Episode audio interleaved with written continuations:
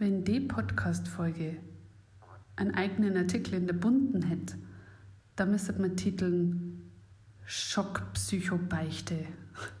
Weil ich mit meinem ehemaligen Psychologen nach einem schlimmeren Autounfall habe ich nämlich mal Probleme gehabt mit dem Reisen, Verreisen und Autofahren.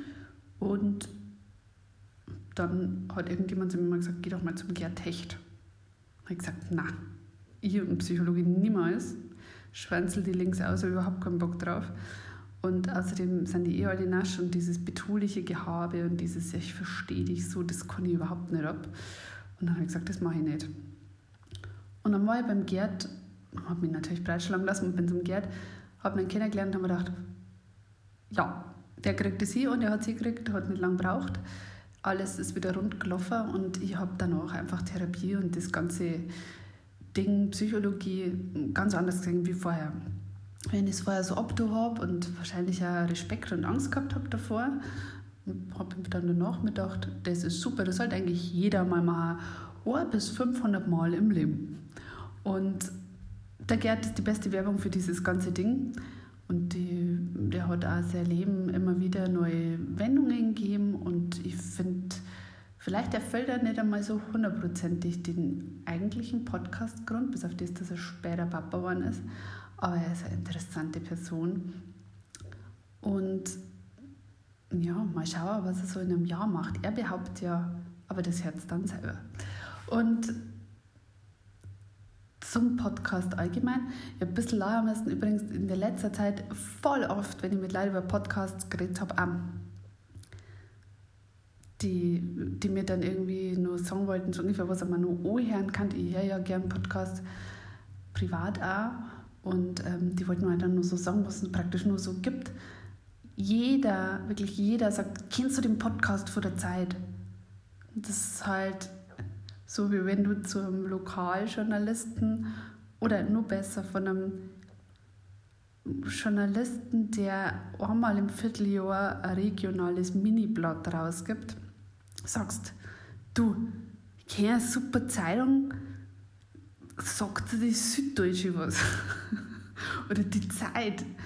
Also, also ich kenne Podcasts und ähm, es gibt da ein paar, die ich echt gern mag und so, aber den von der Zeit haben wir wirklich noch nicht angehört.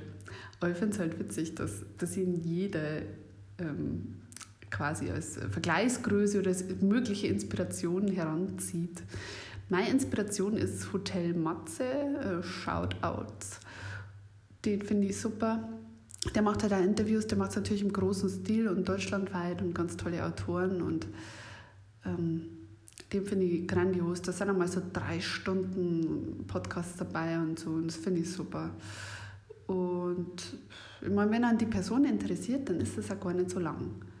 Wenn an die Geschichte interessiert und man kann ja auch mal vorlaufen lassen, ein bisschen skippen, dann finde ich das eigentlich gar nicht so lang.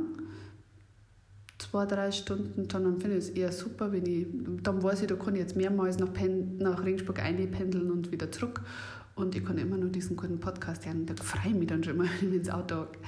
Und ich weiß auch, dass ich da nicht in der Liga wahrscheinlich spiele und das ist voll okay.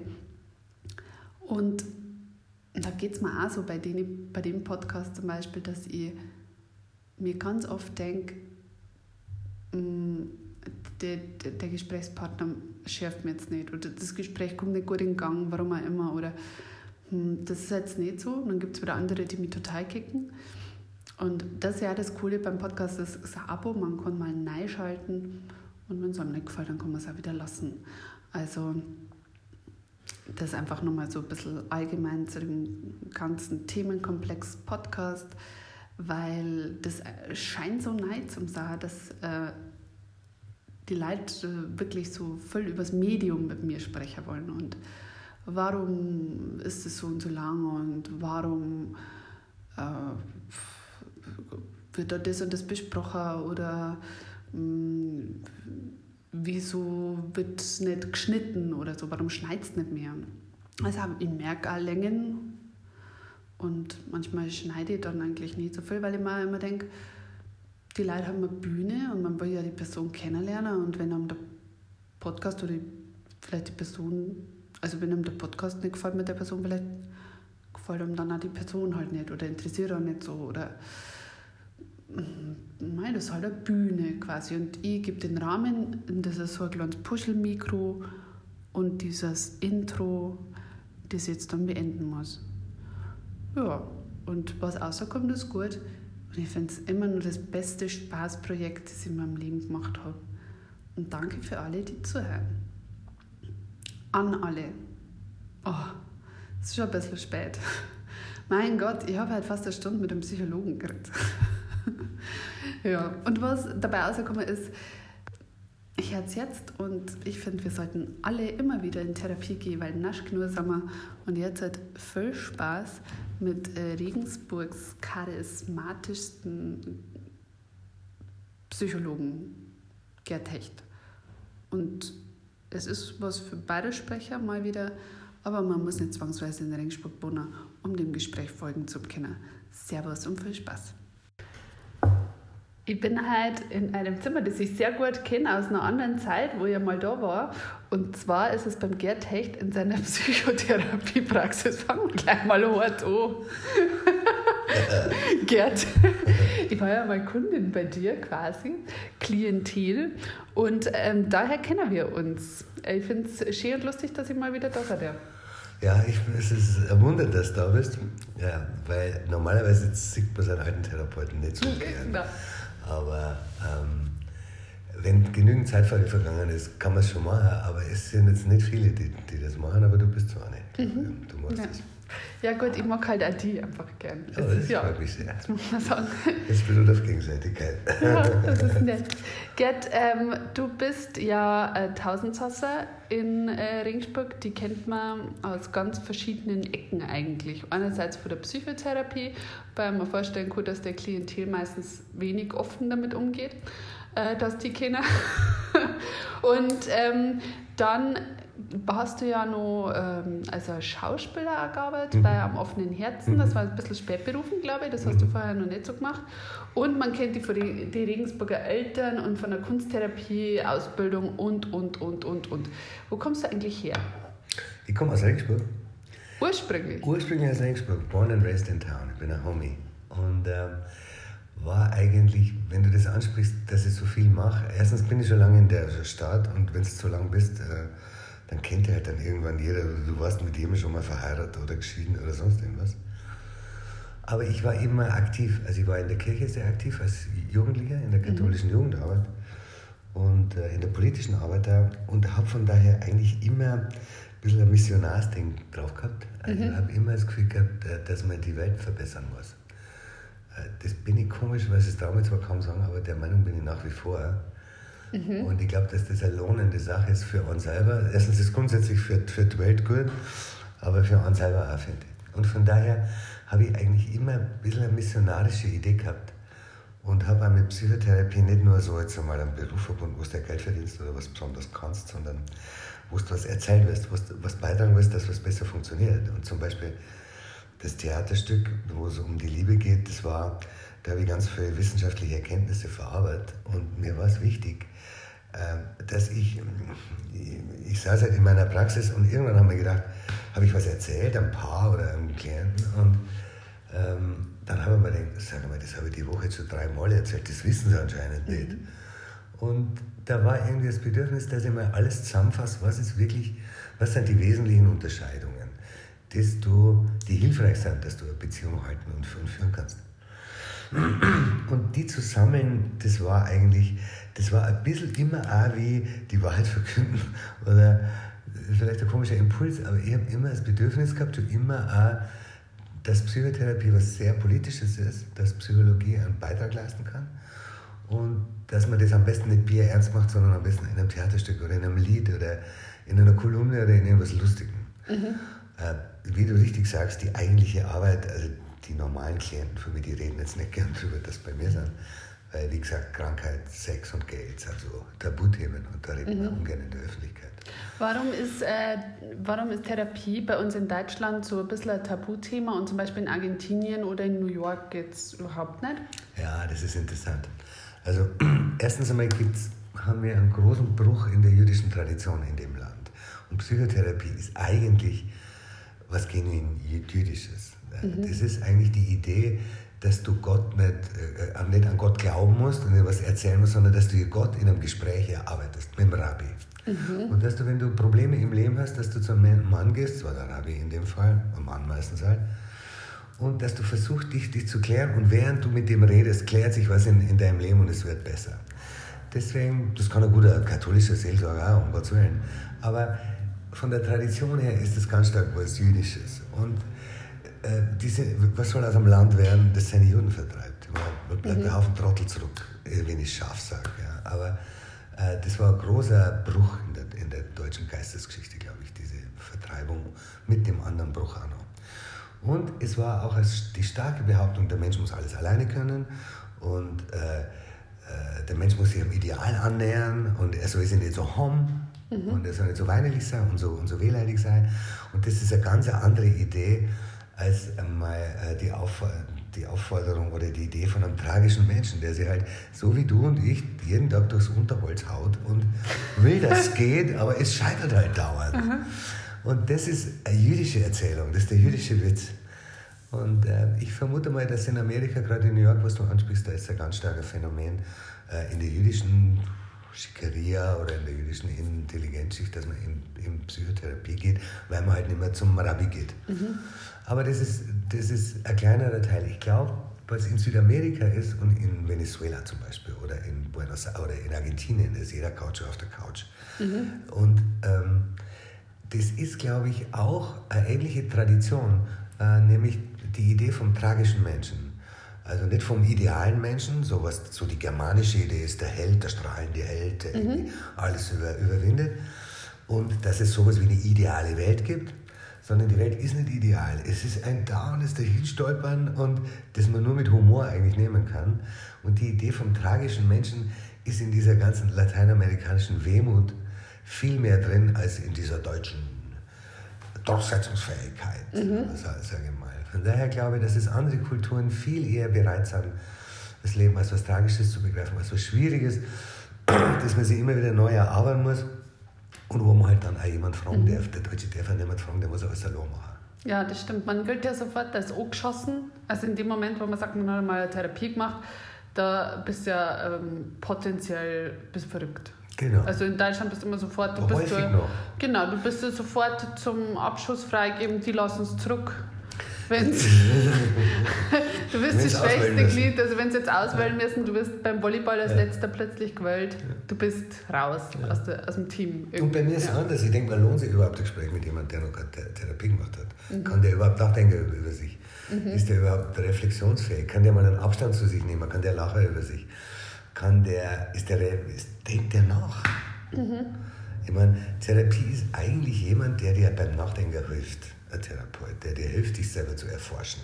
Der Anlass ist meistens irgendein Stress, ein Symptom, eine Krankheit, mhm. ein Ereignis. Aber der Vorgang selber ist eine Erforschung von sich selbst, mit Hilfe von, von jemand anderem. Und der normale, äh, der, ich sage jetzt mal, der normale, äh, als Archetyp, der niederbayerische Baumbüffel, die, die kennen mich ja selber. Was mhm. muss ich mir erforschen? Ich bin doch ich. Mhm. Und so der einfache Geist denkt so und ähm, das ist noch sehr weit verbreitet. Ja. Auch bei Leuten, die schon ein bisschen denken können, ist das meistens drin in der Psycho oder so. Ja, so, so mhm. komisch. Ja, und es wird also als Endstation betrachtet. Also wenn gar nichts mehr hilft, dann kannst du halt dann nur zum Psychologen gehen. Genau. So ungefähr. So sehen das ja dummerweise, leider Gottes, immer noch ganz viele Ärzte. Also entweder er hat was Richtiges oder wenn ich nicht weiß, was er hat, dann schickst du zum, zum Psychologen. Weil, äh, nicht bei, bei jungen Ärzten, also das war die Generation in meiner Jugend, mhm. noch ganz stark. Also, naja, Psycho schickt man mal die wo man nichts anfangen kann. Ja. Äh, das hat sich geändert. Inzwischen, die junge Generation von, von Ärzten hat ein ganz anderes Verständnis von Psychosomatik, von der Beteiligung der, der Psyche äh, an dieser Geschichte. Und dass halt das Universum nicht nur aus Atomen besteht, sondern auch aus Geschichten. Mhm. Und ähm, die Geschichten dafür sind die Psychotherapeuten zu Aha, Das ist ein schöner Satz. Und äh, also ich war ja, bei mir war damals der Auslöser ja ein Autounfall und dann habe ich ja Reiseangst entwickelt. So, dann bin ich dahergekommen und ich habe das so ein bisschen als Stigma erstmal empfunden und habe mir gedacht, um Gottes Willen, jetzt muss ich schon zum Psychologen. ähm, bald totaler Abstieg. Genau, ja. Also bald kannst du vergessen Ja, irgendwie mit deinem Leben. Das war's jetzt. Ähm, und bin dann hier auch mit dem Vorbehalt, wo man gedacht habe, was soll denn eine Gesprächstherapie jetzt an dem Zustand ändern, dass ich nicht mehr gern Auto fahre? Genau. Das kann doch gar nicht gehen. Wie soll denn das funktionieren? Genau. Aber es hat ja tatsächlich nach eineinhalb Jahren, äh, auch trotz Schwangerschaft, hat es ja funktioniert. Also ich kann jetzt wieder mit 160 einen LKW überholen. Ja. Vorher war ich mit 80 dahinter gefahren und hätte einen Schweißausbruch Ja, gekriegt. Ja. ja. Also das, und das, das funktioniert ja plötzlich wieder. Ähm, ist, wenn da jetzt jemand herkommt, also bei uns hat es ja irgendwie sofort gestimmt, ich habe sofort gewusst, also wenn, dann kriegt das der Gerd Hechti. Ich habe vorher schon mal äh, Therapeuten ausprobiert, da bin ich sofort wieder gegangen. Habe mir gedacht, nein, du bist mir zu säuselig, du bist mir zu dies, zu dies, zu dies. Woran merkst denn du, ha, die Person kann ich jetzt therapieren? Mhm. Weil das muss doch immer passen. Ja, das muss passen. Also das ist mh, Psychotherapie ist eine andere Geschichte als eine ärztliche Behandlung. Also äh, was man nachvollziehen kann ist, man schneidet was, was Schlechtes außer vom Opfer, von sich selber, das ist die Operation. Oder man schüttet was ein, ein Öl ins Auto oder ein Medikament in sich selber, irgendwas Chemisches und dann fun funktioniert da was. Die Idee, dass du übers Denken und Sprechen einen Organismus stark beeinflussen kannst, das erleben wir zwar in der Werbung oder in der Pädagogik, aber wir nehmen das nie so ernst wie eine ernsthafte medizinische Behandlung. Die Jetzt praktisch so wie äh, beim Automechaniker, du schraubst was aus oder du schützt was rein. Ganz banal gesagt. Von daher ist es immer so die, der Rest gewesen oder ja, was halt so ein bisschen komisch angeschaut geschaut worden ist. Ähm, aber jetzt habe ich den Faden verloren. Was hast du gefragt? gerade? Ja, woher, woher du merkst, dass, dass da jemand. Ja, der, genau. genau. Ja. Das, so sind die Psychologen. Da rauschen dann wieder wild in der Gegend umeinander. Also woran ich am stärksten merke, ist, äh, wenn ich jemand mag, also spontane Sym- Sympathiewahrnehmung, äh, und das ist sehr komplex. Das kann ich nicht von Anfang an schon in einzelne Scheiben schneiden und sagen, woran das eigentlich genau liegt. Das kann ich später dann. Aber der Gesamteindruck erstmal ist immer Baucheindruck. Ich mag den. Das Zweite ist, ich muss wissen, ähm, macht mir das Angst, was der erzählt. Also ist irgendwas dabei, was mir über, überfordert. Dazu muss ich mir aber meine Angst eingestehen, wo ich sage, oh, da weiß ich nicht, ob ich das kann oder ob ich das verstehe. Ähm, das ist das Zweite. Also es darf mir nichts Angst machen, weil ich darf keine Angst kriegen, wenn ich mit einem Patienten arbeite, finde ich. Ähm, weil der hat genug meistens, wenn er durch, sein, durch seinen Schmarrn durch muss. Und ich muss den, den mögen können. Das musst du, wenn du einen gebrochenen Arm schienst, eigentlich nicht. Das ist zwar hilfreich und immer gut, wenn du jemanden magst, aber das kannst du me- mechanisch machen. Eine Psychotherapie kannst du nur machen, wenn du eine Beziehung hast zu dem anderen. Ist meine Meinung. Erinnert mich jetzt ein bisschen an, an Hebammen, weil ähm, als ich mein, erste, mein erstes Kind gekriegt habe, da habe ich mir dann immer gedacht, bei der Hebamme möchte ich nicht entbinden.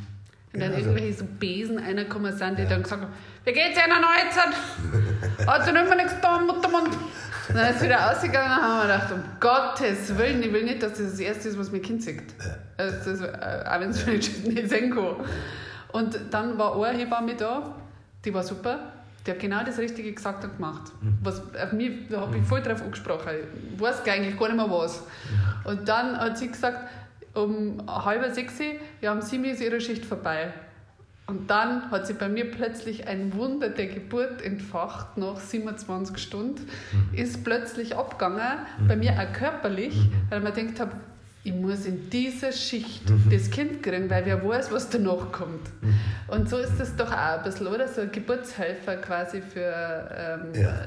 Für diese, diesen. äh, Ist ja, ist ja ein bisschen wie eine Geburt, wenn man sich da so verändert und wenn man Art, anders ja. denkt. Es ist eine Mischung wie Sterben und Geboren werden, hat einmal ein berühmter Psychotherapeut gesagt. Beides gleichzeitig. Aber Hebamme ist ein gutes, gutes Bild. Die Hebamme kriegt das Kind nicht. Sie hat das Kind auch nicht gemacht und sie hat es auch nicht gemacht. Aber es ist erheblich leichter mit der Hebamme und manchmal geht es nur mit, mit einer, dass du das Kind kriegst. Und man kann eine richtig gute Therapie, die wirklich einmal um einen Pudding geht, kann man wirklich sagen, das ist wie ein bisschen wiedergeboren werden. Du bist hinterher derselbe Typ und trotzdem ist alles anders. Dann ist eine Therapie gut, gut gelaufen.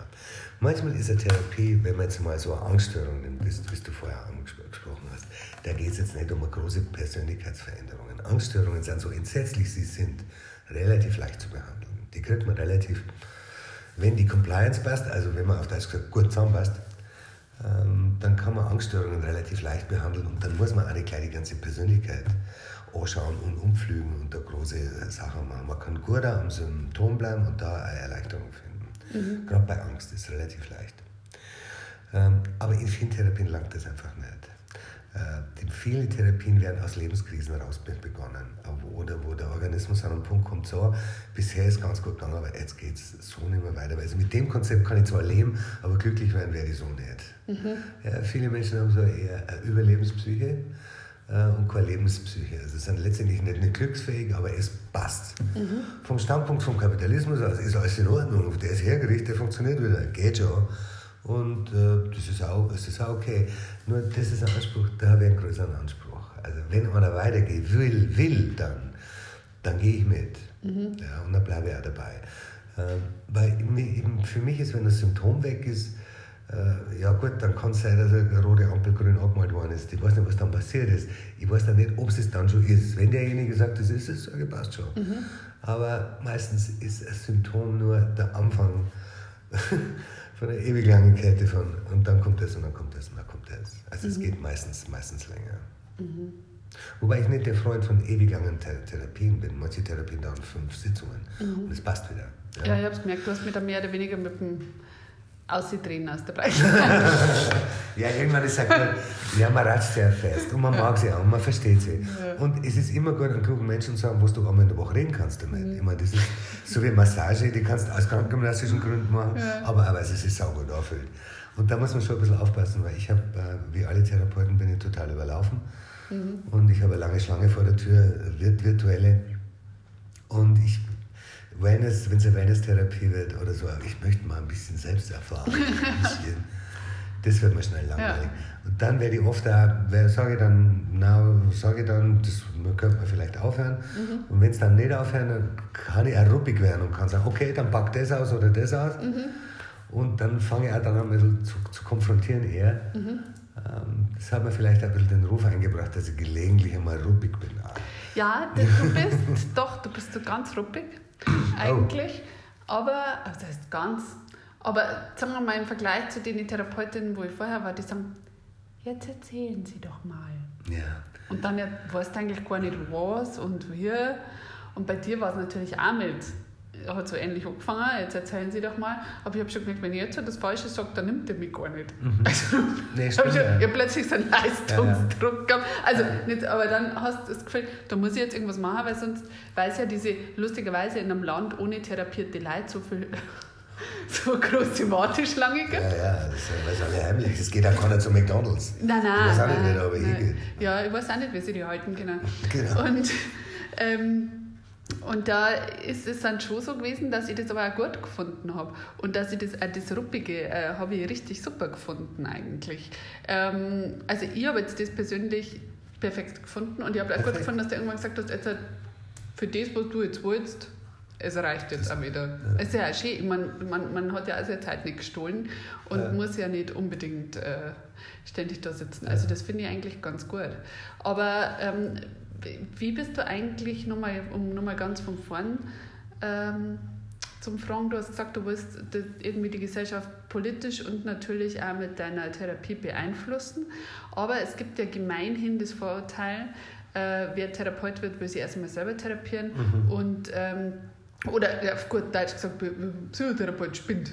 Äh, also, ja, ähm, stimmt. stimmt. Sonst macht das nicht. nee, ähm, ich habe natürlich. Äh, Stell mir jetzt ein Studium anstrengend vor, wenn du mit lauter Leuten die Spinner oder sich selber therapieren willst, studierst zum ja, Beispiel. Ja, ja. Nee, studieren tust du mit ganz anderen Leuten. Wenn du mhm. Psychologie studierst, bist du mit 95% Leuten zusammen, die nicht klinisch werden. Mhm. Weil da verdienst du am wenigsten und das ist auch nicht sonderlich gut angesehen. Was gut angesehen ist, ist in der Industrie arbeiten, viel Geld verdienen, Tests entwickeln, Leistung steigern, so, sonst was. Und so habe ich auch angefangen. Ich habe mir ging es gar nicht um Therapie. Ich habe eine politische Idee gehabt aus der Jugendarbeit. Wir haben einen dritten Weltladen Regensburg gegründet damals und wir wollten für die dritte Weltarbeit machen. Und ich bin an die Uni gegangen und wollte eigentlich forschen. Mich hat Erkenntnistheorie interessiert. Und wir haben BMW-Cockpits entwickelt in Braunschweig damals. Und mhm. für VW äh, Fertigungsstraßen. Wie, wie, wie macht man da die Kennzeichnung? Macht man das grün mhm. oder orange oder was ist da? Ich habe optische Täuschungen erforscht äh, Studium. Ich bin eigentlich auf Therapie gekommen ähm, über die andere Seite, die ich auch noch habe, weil mich hat immer Kunst interessiert mhm. und Künstler haben immer ein besonderes Verhältnis zum Rausch. Mich hat immer Meditationen interessiert, Drogen interessiert damals auch. Und ich war dann auf einem Meditationsseminar und es hat mir vollkommen das Hirn rausgefahren. Und ich wusste, das will ich machen. Und bin dann über die Bhagwan-Meditationen zu einer körpertherapeutischen äh, Psychologin in Bamberg gekommen, habe da Praktikum gemacht und wusste genau, das bin ich, das mache ich. Mhm. Und habe dann Therapie gemacht, aber eher von der Richtung her Selbsterfahrung, Meditation, Potenzialentwicklung. Mhm. Gar nicht so sehr Unfallreparatur und so. Mhm. Von daher im Studium habe ich mit klinischen Psychologen gar nichts zu tun gehabt. Wir haben Mathe gemacht und Statistik gemacht und äh, Sinnesphysiologie. In Regensburg an der Uni gab, war eine Zeit lang, gab es meines Wissens überhaupt gar keine klinische Möglichkeit, mhm. was zu lernen. Da ging es nur ums Auge. Ja, wie nimmt der Mensch wahr? Welche Entfernungswahrnehmungen und so weiter und so weiter. Also Psychologie, die klinischen, das sind bloß 5%. Und das sind meistens Leute, die selber auch einen Schlag haben, ehrlich gesagt. Muss ich wirklich sagen. Also man sagt ja, das kann man romantisch sagen, man kann sagen, der verwundete Heiler ist der Beste. Aber wenn du dich für Psychotherapie interessierst und Psychotherapeut wirst, dann kannst du das nicht mit spitze Finger lernen, du musst das am eigenen Leib erleben, finde ich. Dann musst du selber eine Therapie gemacht haben. Und wenn du selber Therapie machst, stößt du entweder auf deine Einredungen, Prägungen, die du erlebt hast, oder, äh, oder, du, oder du hast einfach welche, sonst fangst du das gar nicht, gar nicht an. Mhm. Und wenn ich einmal eine Kindheit in Regensburg 1957 geboren, mit schwer kriegstraumatisierten Eltern und einer komplett schwer kriegstraumatisierten Umgebung, äußerst aggressiver recht dumpfer Katholizismus, ich meine, da gibt es die andere Variante auch, mhm. aber in Regensburg ist es halt die. Und Niederbayern, also diese dreifache Wir sind Rahmen. Oberpfalz, du sagst immer ja, nur, dass ja, wir Niederbayern Meine Mutter ist aus Niederbayern und mein Vater ist also aus Tirschenwald, aber meine Mutter ist aus Niederbayern. Und ich, das nenne ich die Dreifachrahme, die diese Kinder in die 50er Jahre erwischt hat. Und wenn du ein empfindsames Kind warst, dann hat die irgendwas davon erwischt und angeangelt und hat vielleicht ein bisschen was verbogen in dir, was sich später ein bisschen mühsam zum Rausschleifen war. Mhm. Und so war es bei mir. Also ich habe selber eine Therapie braucht. Ich war essgestört als Jugendlicher und ähm, einer der wenigen damals, das gab es damals noch, noch gar nicht, man ist mhm. damals zu seinem Beichtvater gegangen und der hat auch nicht gewusst, was er sagen sollte, aber ein paar Vater unser gekriegt oder so. Ist halt der Leberkasssimmel. Du bist doch gar nicht dick. Ja, genau. Ja. Hast du Beichtstuhl, dann passt das eh. Du hast das nicht verstanden damals. Ja. Aber von daher habe ich selber Therapie braucht, ja, und dann lernst du das und dann merkst du, das kann ich oder nicht. Mhm. Und dann merkst du nach ein paar Jahren, und das merkst du relativ rasch, kannst du dich abgrenzen genug oder nimmst du das mit heim? Und wenn du die Sachen mit heim nimmst, machst du den Job nicht lang. Mhm. Weil du entweder aufgibst oder krank bist. Ja. Aber ich stelle mir das ja jetzt auch schwierig vor. Ich meine, wir haben uns ja auch wir haben uns mal eine Party getroffen, weil wir halt einen ähnlichen Freundeskreis haben. Und dann war ich noch bei dir in Therapie und du bist zu mir hergekommen und hast gesagt, ist jetzt das für dich ein Problem, dass wir auf derselben Party sind? Mhm. Und dann habe ich gesagt, nein, überhaupt nicht. Mhm. Aber ich habe mir auch von Anfang an gedacht, ist jetzt das vielleicht für die komisch, dass wir auf derselben Party sind. Also äh, gut, dass wir auch darüber geredet haben, aber mir war das total wurscht. Aber da ist mir dann gekommen, da habe ich mir dann gedacht, wie schwierig muss das sein für einen Psychologen, durch eine Stadt zu gehen, ja. Weil die Leute denken, aha, den hat er gekriegt. Ja, den, den, dieser Nascher. Genau. Ja. Nee, der, der spinnt, schau. Und vor allen Dingen selber ist es, du bist nicht nur Mensch, du hast da eine Funktion. Ein bisschen ist so, wenn du deinen Therapeuten triffst, ist es ein bisschen so, wie wenn du neben dem Fahrrad beim Bissl Ja, ich wollte es gerade sagen. Du stehst, du stehst neben dem Fahrrad beim Bissl und das ist komisch. Ich meine, das ist auch ein Mensch, ja, ja, aber das ist nicht bloß ein Mensch, das ist eine Funktion. Ja. Und die ersten drei Jahre, wie ich in Ringsburg war, bin ich überhaupt in keine Kneipen Ich bin nicht weggegangen und es war drei, vier Jahre. Ich wusste auch wirklich nicht, wie ich das machen soll. Das, was mache ich jetzt, wenn ich, wenn ich Leute begegne? Und ich mhm. kenne ja viele Therapeuten, wenn die in eine Kneipen kommen und da hockt der Klient, dann gehen die. Mhm. Und in so einer kleinen Stadt wie Regensburg, man kann ich daheim bleiben. Mhm. Von daher, ich weiß nicht, das hat irgendwann nochmal knackt und zwar weiß ich das noch genau, ich war in der neuen Filmbühne mit dem Che und wir haben die ganze Nacht erhebliche Getränke zu uns genommen und sind in der Früh aussehen mhm. gegangen, sage ich mal, einigermaßen. Und es war sechs in der Früh, es war hell und ich war in einem entsetzlichen Zustand. Und ein Klient von mir ist vorbeigegangen. Und in dem Moment war es irgendwie so, irgendwie so, jetzt ist es ja schon wurscht Ding. Ich bin auch ein Mensch und manchmal ja. stelle mal an eine und manchmal geht es mir nicht gut und mhm. das müssen sie jetzt auch aushalten. Von daher ist es für mich eigentlich leichter als für meine meine Klienten, mhm. weil ich da unglaubliches Training habe.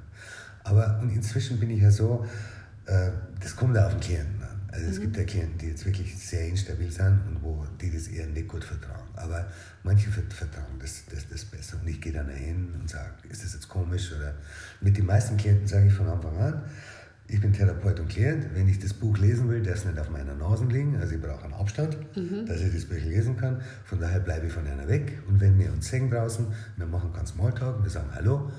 Und das war es aber auch, weil ich will nichts von einer wissen. Ich will für diesen Kontext mhm. reserviert bleiben. Ja.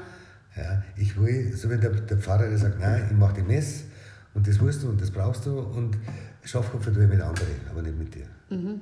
So, glaube ich, kann man es am besten mhm. sagen. Aber da hab, müssen meine Klienten, haben, glaube ich, meine Klienten mehr Schwierigkeiten als, mhm. als ich. Und natürlich ist das auch, du musst natürlich mit Geheimhaltung in der Stadt, wer, wer Regensburg ist, das eine Katastrophe es sind zwar fast alle in Therapie, also wahnsinnig viele Leute, die Idee kennen, nur es gibt immer noch unglaublich wenige Leute, die das einfach sagen. Ja. Jeder kann zum Arzt gehen, aber zum Therapeuten gehen kannst du nicht. Du kannst einen kranken Körper haben, aber eine kranke Seele kannst du nicht haben. Ja. Jeder kann ausführlich und stundenlang darüber reden, wo dann neben Höhlenschleim gerade sitzt und wie es. Knie tut und das da nicht mehr geht und Hüfte, da können die Leute stundenlang darüber reden aber dass sie traurig sind, dass sie nicht durchblicken bei was bestimmt, dass sie immer wieder in dieselbe Falle laufen, dass sie, nicht, dass sie eigentlich sich nicht gut um sich selber kümmern. Das ist irgendwie komisch, darüber zu reden, immer noch. Außer in Südamerika und in New York. Ja. Oder vielleicht noch Plätze. Das stimmt. Ja, ich finde das auch wahnsinnig seltsam. Und äh, die Leute, die du jetzt so privat kennst, ähm, merkst du da, dass die ein bisschen Respekt haben, weil sie Angst haben, du therapierst das gerade oder du, du analysierst das oder du ähm, du sagst, haben die vielleicht auch, haben deine Äußerungen so komisch viel Gewicht? Das ist wirklich ganz ähnlich wie beim Pfarrer oder beim Lehrer, gell? Ja. Das ist echt diese Funktion oder Polizist. Oder Richter. Sei ja. mal Richter. Sei mal Richter oder sei mal, äh, ja, Bundespräsident. Oder, ja, du bist, du bist nicht mehr die Person, du bist der Funktion, du bist die mhm. Institution. Und ähm, Jetzt habe ich den Anfang von, von Ja, ob, ob da die Leute einfach dann ein bisschen befangen sind in dem ja. Moment. Also ich ja. stelle mir es jetzt mit fünf Bier, mir ist ja das wurscht bei dir. Wir haben, wir haben das jetzt hinter uns. Deswegen reden wir. Aber ähm, aber wenn, ich kann mir das vorstellen, wenn jetzt jemand in einer lustigen Runde feststellt, und da wird es ja immer ein bisschen, irgendwann erzählt jeder mal von seinem Vater oder äh, von schlimmen Lehrern in der Schulzeit oder irgendwas und, oder von einem Problem oder so. Und ich stelle mir es dann schwierig vor, wenn man die jetzt zum Beispiel kennenlernt und weiß, ah, da sitzt jetzt also auch noch ein Psychologe in der Runde. Mhm. Sind die Leute, wenn sie dann so in so einer Situation kennenlernen, befangen? Am Anfang ja am Anfang ja, erstmal befangen, weil jeder erwartet von dir, dass du seine kleinen dreckigen Geheimnisse kennst. Mhm. Jetzt ist das Letzte, was mich interessiert in meiner Freizeit, die kleinen dreckigen Geheimnisse von anderen Leuten. Aber Erste, sie springen dir ins Gesicht, oder? sie springen mir schon ins Gesicht, aber entschuldige, du bist auch nicht deppert. Und wenn du in einen Kreis kommst, ja. so weißt du genau, dem, den hackst gerade seine Partnerin auf und der ist nicht äh, immer reinen mit sich, weil er eigentlich schwul ist. Und der, das weißt du, das siehst du. Mhm. Über kurz oder lang. Wir, wir erkennen uns alle gegenseitig wahnsinnig gleich. Das Einzige, was uns wirklich schwerfällt, ist uns selber zu singen. Das ist wie uns selber tauschen ein. Mhm. Das ist wirklich schwierig. Das siehst du, wenn du dir selber tauschen einst. Mhm. Das merkt man. Und verstehst, ich sehe dich von der Seite, von hinten, von vorn im Zusammensein mit, mit anderen. Ich sehe mich immer nur im Spiegel von vorn, kaum in Bewegung Mhm. Und wenn ich mich in Bewegung sehe, auf einem Video, denke ich, oh, bin das ich? Es gibt so eine, die meisten mhm. Leute reagieren so. Mhm. Also wir haben, unsere Fremdwahrnehmung ist erheblich besser als unsere Selbstwahrnehmung. Mhm. Wir kriegen zu uns selber kaum einen Abstand, weil wir, wir sind ja dauernd mehr. Mhm. Also so nach dem Motto, Wasser fragt der Fisch, was ist das? Aber wir können die anderen sehr gut sehen und das können eigentlich alle. Und das kann ich als Psychologe nicht unbedingt besser als andere. Ich glaube, jeder einigermaßen trainierte Verkäufer schlägt mich in puncto allgemeiner Menschenkenntnisse um Längen. Mhm. Weil der halt, für den geht es nur um einen begrenzten Bereich, der, der geht, ähm, da geht es halt um, was will der, was will ich, ähm, wie ist der aufgestellt und da sind manche Leute viel, viel, viel, viel besser als ein Psychologe. Mhm. Was ich halt kann, ist, wenn es kreislich wird oder wenn jemand wirklich sich total verzwirlt hat in sich, da bin ich gut. Mhm. Da starte ich dann. Aber allgemeine Menschenkenntnis, traue mir wetten, dass, äh, also ich, ich traue mir wetten, dass deine Fremdwahrnehmung als Journalistin und als Frau, die in die Welt schaut äh, und jetzt nicht da in so eine Psyche kriegt und da ein Haar vom anderen wegzieht und da weiter nicht, dass die erheblich besser ist als die meine und dass du viel schnellere Einschätzung hast. Nein, ich glaube auch, dass ihr bessere Menschenkenntnisse habt. das sowieso. Das stimmt schon. Das sowieso. Jetzt habe ich vergessen, was ich sagen wollte. Manche Witze sind so wichtig, die verdrängen alles andere. Die hauen alles die weg. hauen alles. Genau, wie ich Therapie gemacht habe bei dir, habe ich mir gedacht, ähm, wie ich dann heimgekommen bin zu meinen Kindern, war ich ein bisschen befangen. Also war ich dann befangen, weil ich mir dann gedacht habe, jetzt machst du was verkehrt und dann sitzen die in Ja. fünf Jahren, zehn Jahren, 25 Jahren auch auf der Couch. Du bist ja relativ spät Vater geworden und der Podcast dreht sich also ein bisschen um so Lebensbrüche. Und bei dir, du bist ja Papa geworden mit, das lass mich rechnen, Ende 46, 40. Ende 40, 46, 46. Ähm, das ist ja äh, auch also ungewöhnlich in der heutigen Gesellschaft spät. Ähm, hat nach dieser ganzen Erfahrung mit den ganzen, ähm, ich sag jetzt mal, armen Seelen, das, die man du. Nasch habe ich jetzt einfach zu oft gesagt für, für das, dass ich mit dem Psychologen rede. Genau, arme Seelen, so wie ich. Ähm, äh, machst du dir dann auch so Gedanken, dass du dir denkst, jetzt wenn ich ihm sage, er soll in sein Zimmer aufgehen und soll da mal über sich nachdenken, wenn ich das jetzt schreie, dann, dann ist er Therapie, therapiebedürftig. Das mache ich was kaputt, dann mache ich fertig. Ich glaube, das ist derselbe Effekt, den du hast, wenn du ein medizinisches Fachbuch legst. Also, üblicherweise hast du alle Krankheiten, die da beschrieben sind. Oder sie drohen dir gerade. Äh, du bist erst einmal befangen und mit Mütter ist nochmal eine spezielle Geschichte. Also wenn ich mit der Mutter arbeite und die stoßt auf irgendein Problem von, von sich, das sie so noch nicht gesehen hat, auf eine neue Variante von, oh, so, so unterbreche ich mich oder so störe ich mich eigentlich. Das Erste, was die denkt, ist, hat das mein Kind auch? Und ich sage immer sofort, ja, das hat's. Das ist, ich schlage lieber gleich, ich tritt lieber gleich, gleich drauf, weil sie glaubt sowieso, sie zerfrisst sie sowieso vor lauter schlechtem Gewissen, dass das Kind das hat. Und dann sage ich, ja, dein Kind hat das bestimmt schon runterkopiert von deiner Fest Festplatte und es hat noch viele andere Sachen auch runter, runter äh, kopiert. Und wenn du dich jetzt nicht zu wichtig nimmst, dann hast du kein Problem mit deinem Kind. Aber seien wir nicht best, du hast deinem Kind die blonden Haare vererbt, die langen Haxen vererbt, vielleicht den, den Gebärmutterhalskrebs, den, an dem du dann in zehn Jahren sterben wirst, auch schon. Du bist so positiv. Tut mir leid, ja, sorry, aber das ist es, Entschuldigung. Und du hast ihr vererbt dein Verhältnis zu deinem Vater, dein Verhältnis zu Autoritäten. Und dein Kind beobachtet dich 24 Stunden und es sieht, und das, was du mit deinem Kind machst und erziehst und erzählst, das kannst du auch sparen, weil das Kind kopiert dich sowieso. Es schaut sich das ab, was du 24 Stunden am Tag machst, bis du das Leben lebst. Und natürlich hat das, was du hast, übernimmt dein Kind erstmal auch, bevor es es hoffentlich in der Pubertät dann ausgekegelt Ja. oder relativieren kann durch andere Erlebnisse auch noch. Weil du bist als Mutter leider Gottes nicht das Allerwichtigste im Leben des Kindes. Du bist sehr wichtig, aber das Allerwichtigste nicht. Und vor allen Dingen bist du nicht das Einzige. Gott sei Dank. Dann tröste ich die wieder praktisch. Aber ich, ich sage es ihnen lieber zu und sage, ja, dein Kind hat das auch. Aber wenn ich ihnen versuche, das auszureden, lassen sie eh nicht so. Weil sie, sie äh, stirbt sowieso vor lauter schlechtem Gewissen. Wenn sie irgendwas hat, es ist wie wenn es was falsch ist und das Kind kriegt über Muttermilch oder, oder, oder so. Und Mütter machen sie einfach nach Hause um ihre Kinder und das ist ja gut.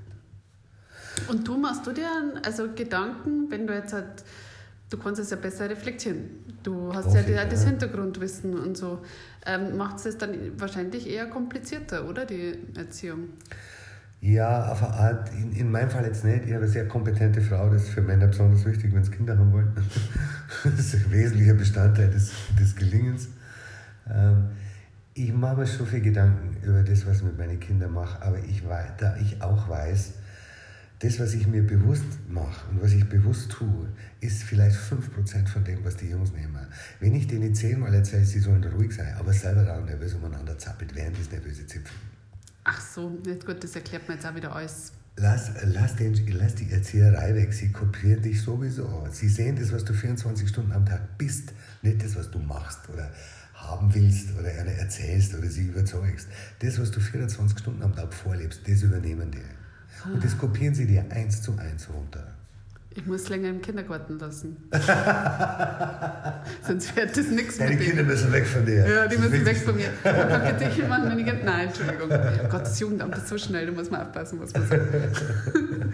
Aber, ah ja, ja gut. Also das ist dann quasi gar nicht so schlimm, weil ich habe mir jetzt gedacht, äh, man, als Psychologe hackst man sich auf, weil da, du, du weißt ja die ganze Zeit, du kennst so viele Arten, wie es schiefgegangen ist. Ja. Aber wenn das gar nicht so auf der Bewusstseinsebene stattfindet, dann ist ja das ganz gut. Trotzdem bist du aber sehr engagiert bei den Regensburger Eltern. Ja. Ähm, also mit hier Kolumne und äh, allem Pipapo, Ja. ich glaube im Vorstand, fragst du. Vorstand, mein- einer der Vorstände ist meine meine Frau, aber ich bin im Pressebeirat und ich mache ein bisschen mit. Ja. Bist du ein Helikopterpapa ein bisschen? Nein, dafür arbeite ich zu viel. Aber ich mache viel mit meinen Jungs. Vor allem jetzt, wo's, ich fahre jetzt mit meinen Jungs weg, allein in den Urlaub und ich will ja immer, dass die Freunde mitnehmen. Das heißt, man trifft mich gerne mal irgendwo in Europa an mit drei, vier kleinen Buben oder, äh, oder, oder größere schon, weil ich äh, das nicht machen will, was mein Vater, glaube ich, nicht gemacht hat, dass er sich speziell Zeit genommen hat. Und da ich sehr viel arbeite und sehr viel unterwegs bin, ähm, schaue ich halt, dass ich auf jeden Fall immer einen Touchdown habe mit meinen Kindern. Also morgens in der Früh, ich mache meinen ersten Kind um 8 und nicht erst um 9, sondern damit ich vorher, zumindest, dass wir uns gegenseitig anbrummeln in der Früh am Frühstückstisch, dass wir einen Touchdown haben. Und ich komme abends heim, wenn ich abends vielleicht einen Ter- Termin habe, dass ich zwischendurch einen Touchdown habe und dass ich sage, was ist los bei euch und wie, und wie war die Schule. Und ich mache sowas wie, dass man, wenn der Kleine jetzt was mit Knie hat, dann gehe ich mit zum Physiotherapeuten und nehme halt auch eine Stunde für meine Schultern und bin dann gemeinsam mit, mit ihm dort. Oder ich fahre wirklich mal ohne die Mama eine Woche, sage ich zum Kleinen, nimm dir einen Freund, nehme ich mit, wo wollt, wo wollt ihr fahren? War ich gerade in Paris mit meinem Kleinen und mit einem Freund und da waren wir eine Woche in Paris, dann umeinander gegangen, auf dem Eiffelturm gegangen. Hm, cool. Und das ist so, Da habt glaube ich, Notre Dame Ski. wir haben dann unerlaubterweise auf dem alten Dachstuhl geraucht. Nein, witzigerweise hat es genau brennt an dem, wo wir da, da waren. Echt? Und wir haben es aber nicht gesehen. Aber, aber da war ich unterwegs und das sind kostbare Momente für mich. Also das genieße ich sehr und die Jungs glaube ich auch. Und deswegen habe ich die auch in dem Sinn, also wir, wir sind zusammen. Und obwohl ich weiß, dass meine Frau viel mehr macht mit den Kindern und viel mehr emotionaler Ansprechpartner ist für, für meine Kinder, will, bin ich eine Größe für meine Kinder und das ist das Wichtige. Also das, die wissen, da ist jemand und der ist dauernd da und der ist auch verlässlich da und der ist interessiert an mir. Das muss jetzt nicht das große Betüdeln sein, aber es Ja. muss ein stabiles Gegenüber sein, der interessiert ist an, an einem. Und jetzt sind deine Kinder ja schon über zehn, glaube ich, beide, Mhm, gell? Ähm, du bist aber immer noch bei den Regensburger Eltern engagiert. Hat dir das Elternthema, Elternsein, das hat ja schon irgendwie nochmal komplett umgeworfen, oder? Ja. Also erstens mal hat es mich selber nochmal ausgelöst. Ich bin selber nochmal in Therapie gegangen, weil das passiert sehr gern, wenn Kinder geboren werden, dass du, wenn die, in- wenn die in irgendeinem Alter sind, wo dir mal was passiert ist, was du vielleicht schon auf Zeiten geschoben hast, dann kocht er das hoch. Und das hat mich selber nochmal erwischt. Aber ich habe ein absolutes Kinder, Kinderfanatikerin als Frau. Und allein dadurch, dass die Vorstand von den die Regensburger Eltern ist und einfach äh, begeisterte Mutter ist, äh, bin ich mit dem Thema kon kon konfrontiert und bleibe auch dabei, weil mir die Regensburger Eltern, weil ich das einfach gut finde, dass es ähm, andere Art von Pädagogik gibt und dass es ähm, avantgardistische Pädagogik gibt, neue Entwicklungen, jetzt Bauspiel, Bauspielplatz oder so. Das, sowas machen die Regensburger Eltern. Und da bin ich, da bin ich stolz auf, dass ich da dabei sein kann. Und wir haben in dieser Zeitung, das ist ein wahnsinniger, das ist zwar eine kleine Auflage und ich glaube, es lesen gar nicht so, so viele Leute, aber wir haben viele Artikel drin und die Regensburger Eltern veranstalten auch Lesereien äh, und holen Pädagogen, die jetzt halt die wichtigen Bücher schreiben zum, zum Thema, die aktuellen her. Und das ist, äh, ja, das sind einfach Leute, die sagen, Erziehung ist wichtig und unsere Kinder liegen uns am Herzen, aber auch das ganze Thema von Erziehung, Pädagogik, Psychologie, es liegt bei mir jetzt nahe, Entschuldigung, äh, äh, das ist so wichtig und je mehr du mit Leid arbeitest, merkst du, was alles in der Kindheit angelegt wird und gemacht wird und wie du das sch- schlecht machen kannst und gut machen kannst. Weil irgendwie geht es immer, man muss nicht helikoptern. Weil Kinder wachsen in brasilianische Slums und in amerikanische Heli Helikopterfamilien. Die werden schon irgendwie, die Natur ist ziemlich robust. Aber natürlich äh, kannst du mit einer äh, Trompeten äh, Schrammelmusik machen oder halt ultravioletten Jazz. Und du kannst das gut oder das schlecht machen. Und da ist halt unser Anspruch, dass wir wissen und uns zumindest bemühen, darum zu wissen, wie man es richtig gut macht. Und da sehe ich ja wieder, Mei, was soll ein Psychologe oder Pädagoge politisch bewirken? Er muss sein Fachwissen einbringen, seine Leidenschaft einbringen. Und das kann ich am besten bei den Regensburger Eltern. Mhm. Mache ich das so. Ich bin mit meiner Frau zusammen und ich kann Kolumnen schreiben und kann mit dem Entwurf zu ihr kommen und sie kann sagen, jetzt so ein Krampf und dann schreibe ich es nochmal neu und dann können wir reden drüber und das ist einfach toll bei uns. Mhm. Ach, und du hast ja jetzt dann auch noch ins Schauspielfach gewechselt. Gut, du machst auch die ganze Kunsttherapie-Ausbildung, das mhm. ist ja noch so ein riesiger Block. Ja. Ähm, aber du machst ja Schauspiel, hast angefangen jetzt und du hast mit Yoga nochmal richtig ja. intensiv angefangen ähm, und du bist 60 geworden. 61 schon. Und jetzt bist du schon 61, aber du bist ja vorher mal 60 geworden. War übrigens ja. eine gute Feier. War, war eine tolle Party. War, eine Party. war eine super Party. ähm, und äh, hat das jetzt nochmal so ein neuer Umwurf bei dir ausgelöst? Also irgendwas, weil du hast ja dann auch diese lange Segelreise und so gemacht, oder? Ja, das stimmt. Über vier Wochen ja, mit dem Katamaran über den Atlantik. Ja, das war so ein 60er-Ding. Also wo man sagt, also, da machst du halt noch Expedition am Kilimanjaro oder sowas. Und ich war halt mit ein paar Segeljungs zusammen und bin mit einem, mit einem Freund sind wir über den Atlantik und das war schon toll. Also in einer größeren Gruppe, es waren acht, acht Leute und wir waren dabei halt. Ja, das macht man glaube ich so mit 60, so als Burschen. Aber mit Theater, ich habe jetzt mal ein Theaterstück gemacht, mit zwei Freien zusammen hauptsächlich. Also ich habe das auch beileibe nicht alle gemacht. Und ich werde nicht auf die Bühne gehen. Ich schaffe das nicht, jetzt nur abends dann auf der Bühne stehen. Du hast aber toll gespielt. Naja, das waren 33 Mal ausverkauft, war schon ein Erfolg. Und mir hat es auch wirklich, wirklich gefallen. Aber erstens mal brauchst du ewig, bis du runterkommst. Also bis vor zwei kannst, kannst du nicht schaffen, also ich nicht. Mhm. Von dem ganzen Bühnenadrenalin, du kommst da nicht runter. Nächsten Tag hast du Kinder wieder und Praxis wieder. Und irgendwo muss ich eine Grenze ziehen. Also ich kann halt so ein bisschen diese Pecha Kutscher Vorträge machen oder mal eine Kolumne schreiben oder mal alle paar Jahre vielleicht einmal ein Theaterstück und das mit Freunden machen, also eh nicht. Aber äh, mehr kann ich nicht machen. Ich, ich habe halt ein paar Begabungen. Ich kann halt ein bisschen, ich bin ein bisschen eine Rampensau. Ich kann mich darstellen, ich kann reden. Und dann kommst du natürlich auch in die Kurzwahllisten von Interviewern oder von Presseleuten und dann bist du auf der Bühne und machst da und dann ergibt sich eins das andere und dann kriegst du Angebote, was du machen kannst. Und ich brauche halt auch, weil ich Kunsttherapeut bin und das bin ich von, mit Leib und Seele, deswegen bilde ich da Leute aus und meine Vorstellung von Therapie ist auch, ähm, wenn du die Möglichkeit hast, dich irgendwie künstlerisch auszudrücken, nicht nur über Sprache, sondern auch nur über anderes Medium, hast du ein unglaublich wichtiges Werkzeug, psychisch gesund zu bleiben und dich weiterzuentwickeln. Das heißt, für einen Psychotherapeuten ist jede künstlerische oder kreative Tätigkeit immer was unglaublich Kostbares, auch für mich. Und auch für mich privat. Von daher schaue ich, dass ich immer in meiner Freizeit und in meinem Freundeskreis auch letztendlich dazu komme, diese Begabungen zu leben. Und wenn man dann irgendeinen Schmarrn macht, das können Bilder sein, das kann eine Gartengestaltung sein, das kann, da bin ich gar nicht so weird, ich bin jetzt nicht unbedingt Schauspieler oder Autor oder sowas, aber ich versuche, dass ich immer wieder Olor oder Mitleid kreativ werde. Mhm. Weil in dem Moment verwandelt sich ein Mensch, wenn er kreativ mhm. Ich glaube, das erste Mal, wo der Mensch seine Hand auf eine Höhlenwand da hat und einen Rust draufgeschmissen hat und seine Hand übrig war, ist irgendwas passiert in dem, mhm. Halb, in dem Halbaffen. Ich glaube, da hat der einen geistigen Sprung gemacht. Weil du weggehst von der normalen Kondition, weil du dir was vorstellst, was es eigentlich nicht gibt. Oder weil du mit der Wirklichkeit das Spielen anfängst und die Wirklichkeit zu einem Wahrscheinlichkeitsraum machst und nicht mehr zu einer feststehenden Tatsache. All das, glaube ich, ist unglaublich wichtig, mhm. dass die Psyche fluid, also wechsel, flexibel bleibt und flüssig bleibt und sie nicht festpackt irgendwo. Deswegen ist Kreativität für mich was Heiliges eigentlich, Kostbares. Und ich lehre es gern und ich mache es gern.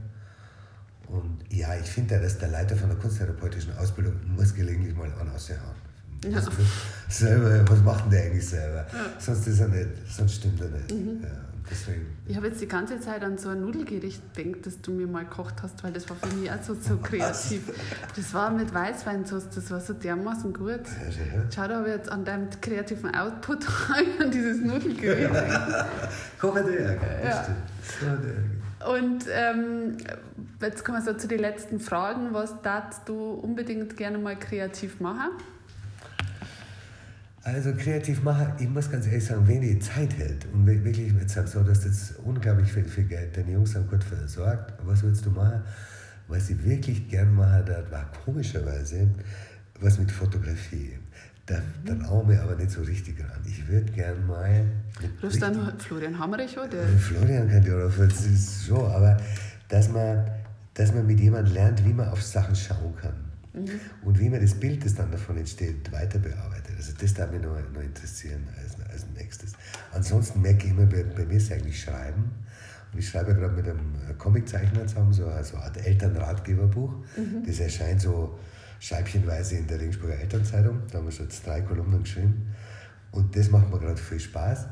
Aber äh, es geht gar, bei mir gar nicht so ins, so ins Theater, aber ähm, Bilder da mich interessieren. Also mhm. ich finde Bilder so mächtig, ich finde Bilder so, so stark. Ich muss zum Beispiel sagen, äh, ich habe mal einen Artikel geschrieben, dass die 68er hat es nie ge gegeben. Äh, und das war ein bisschen ein provokanter Titel, weil ich eigentlich sagen wollte, alles, was die 68er gemacht haben, sozialistische Studentenrevolten und so, das gab es alles schon in den 20er. Das ist halt von den Nazis praktisch unterbrochen worden. Das hat sich fortgesetzt. Aber was wirklich neu war, war dieser Atompelz mhm. und diese blaue Kugel von außen fotografiert. Mhm. Und das war wirklich, das muss, ähnlich wie die erste Hand an der Höhlenwand, hat das, glaube ich, im Hirn von ganz vielen Menschen irgendwie ein Schnackler da. Mhm. Weil zu sehen, Alter, wir sitzen alle auf dieser Kugel mitten im Nix. Es, es sollte jetzt wirklich keiner, wir hocken alle in derselben Badewanne und es war nett, wenn keiner ein bisschen da ist. Weil dann alle was davon. Und das ist für ja. mich das Bild von Ökologie oder mhm. Klimawandel oder nachhaltig Wirtschaft. Wir sitzen alle in der Badewanne und äh, wenn du was wegschmeißt, schmeißt du das in mein, in mein Wohnzimmer. Mhm. Wir können uns nicht trennen, wir sind wir und ihr seid ihr. Das so ist schade. so ideal. Es war so schön, weil dann hätten wir wieder unser kuscheliges Mir. Ja. Aber es ist ein Schwachsinn. Wir hocken alle auf dieser Kugel und wir müssen machen. Und dieser Atompilz hat auch gesagt, so wie wir bisher gelegentlich einmal Konflikte gelöst haben, da können wir aufhören.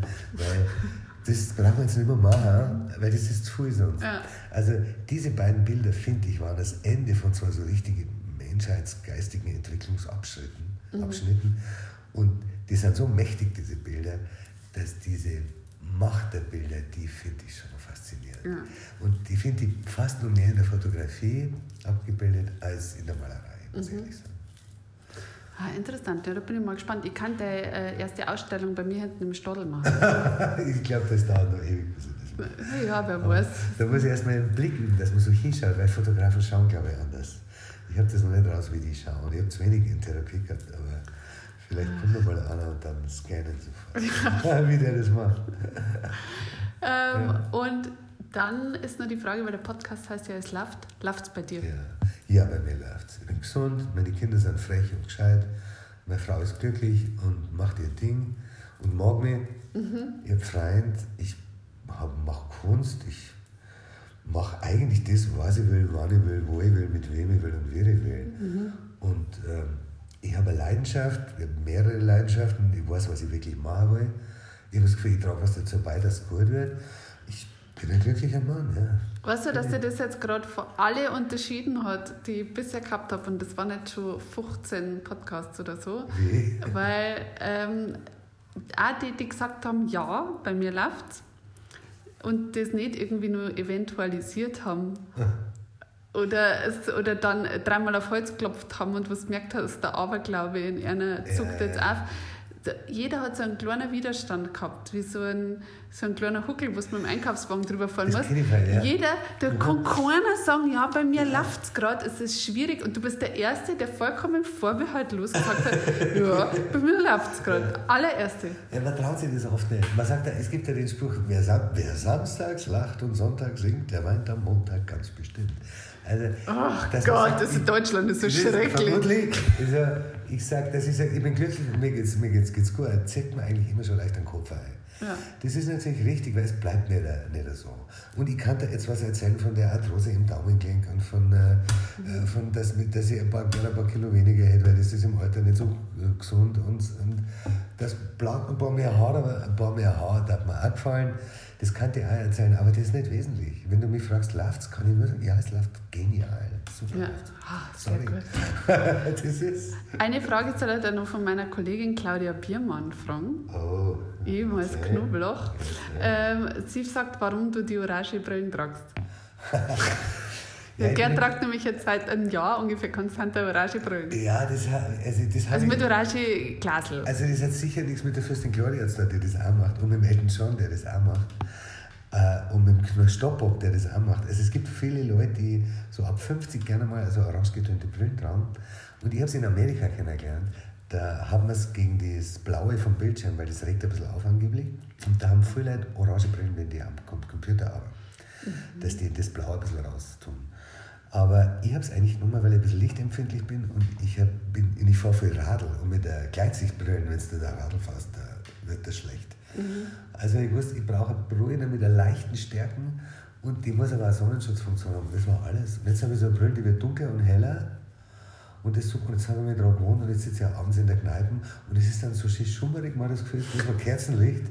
das ist so orangegrün hast. Wie gesagt, du siehst ja nicht von vorne, hinten und von der Seite. Das ist auch das. Das habe ich ja gesagt, das ist das Schlimme. Dass man sie nicht sieht. Man sieht aber die anderen.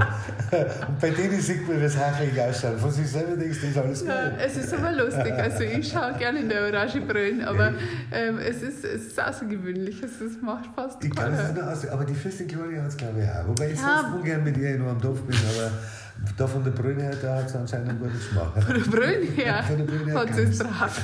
Von der Brüne her ähm, Allerletzte Frage. Wenn ich jetzt in einem Jahr nochmal komme und einen Podcast mit dir mache, weil ich mir hätte die Leute immer wieder besuchen, dann schaue, ob es weiterhin läuft und äh, so weiter und so fort. Ja. Ähm, was denkst du, was du in einem Jahr gerade so machst? E-, ehrlich gesagt, hoffe ich mal, ich mache genau dasselbe. Ich mache nichts anderes. Mhm. Ich mache meine Klienten jeden Tag.